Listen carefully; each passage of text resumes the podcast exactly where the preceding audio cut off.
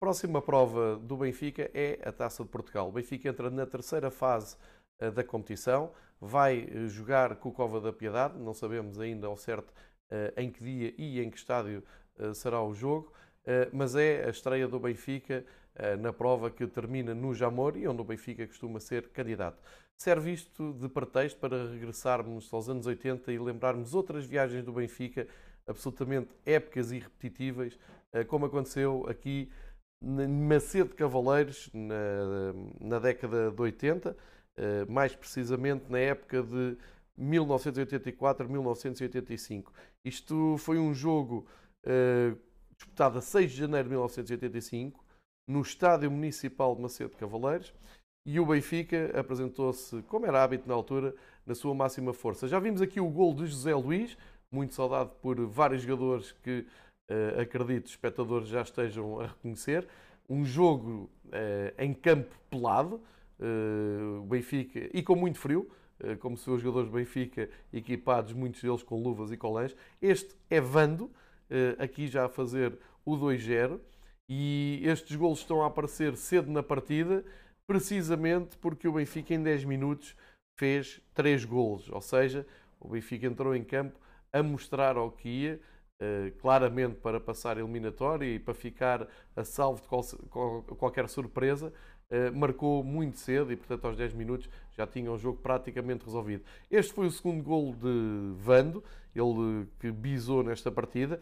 Esta é a equipa do Benfica treinada por Paul Cernay, uh, ele que saiu do Benfica precisamente só com esta taça ganha, venceu na final ao Porto no Jamor por 3-1. Eh, e neste jogo em particular, em Macedo Cavaleiros, eh, conta o nosso José Luís eh, que Paulo Cernay ficou impressionado com a quantidade de pessoas que estavam a receber o Benfica numa zona tão longe do Estádio da Luz.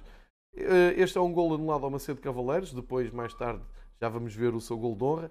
Importa agora aqui também recuperar o 11 que Paulo Cernay escolheu para esta partida e logo daqui vemos que era levado muito a sério esta, esta partida. Bento na baliza, como já vimos, Pietra, Oliveira e Samuel, Veloso, Diamantino, Carlos Manuel, José Luís, Nené, Maniche e Vando. Ainda entraram Tosé, Jorge Silva, o irmão de José Luís. Aqui é uma grande, uma enorme defesa de Manuel Bento. Uh, ali de calças de fato de treino, que era a indumentária que escolhia quando tinha que jogar em campos pelados, e ainda jogou em alguns, nesta altura era frequente nas eliminatórias da taça e mesmo no campeonato português o Benfica apanhar equipas que ainda jogavam nestes eh, recintos. E aqui vai ser o momento de glória de Macedo Cavaleiros, um gol que vai ser apontado pelo brasileiro Ayrton, eh, depois de um penalti por mão na área. E chama a atenção para o festejo do brasileiro Ayrton, muito anos 80, ali um sambinha, aqui está, algo que se via bastante nesta, nesta altura. Eh, e depois o final do jogo em festa.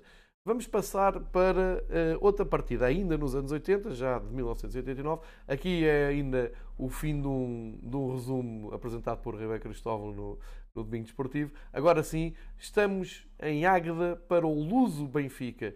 Ali, aquele guarda-redes eh, do Luso, uh, com a camisola azul, tinha a particularidade de ser, ter sido o terceiro guarda-redes de Marrocos no Mundial do México 86. Era uma das atrações desta equipa do Luso. Ele fez uma grande exibição.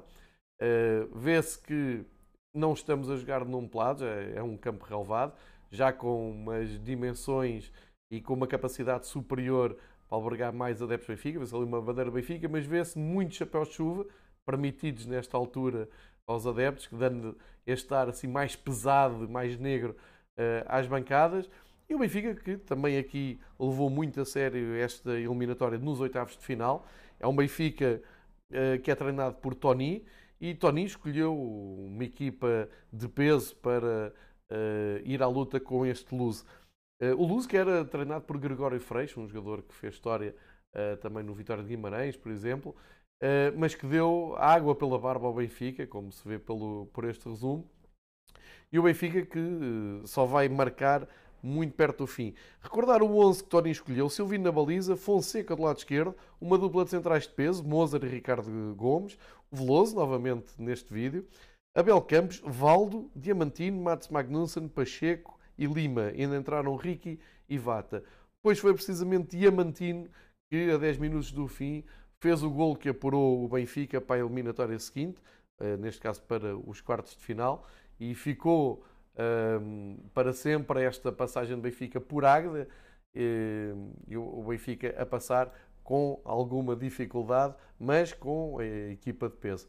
Uh, são recordações que servem para marcar o começo da prova do Benfica na Taça de Portugal esta época, onde se aguarda que acabe no Jamor e com algumas tardes de festa como estas.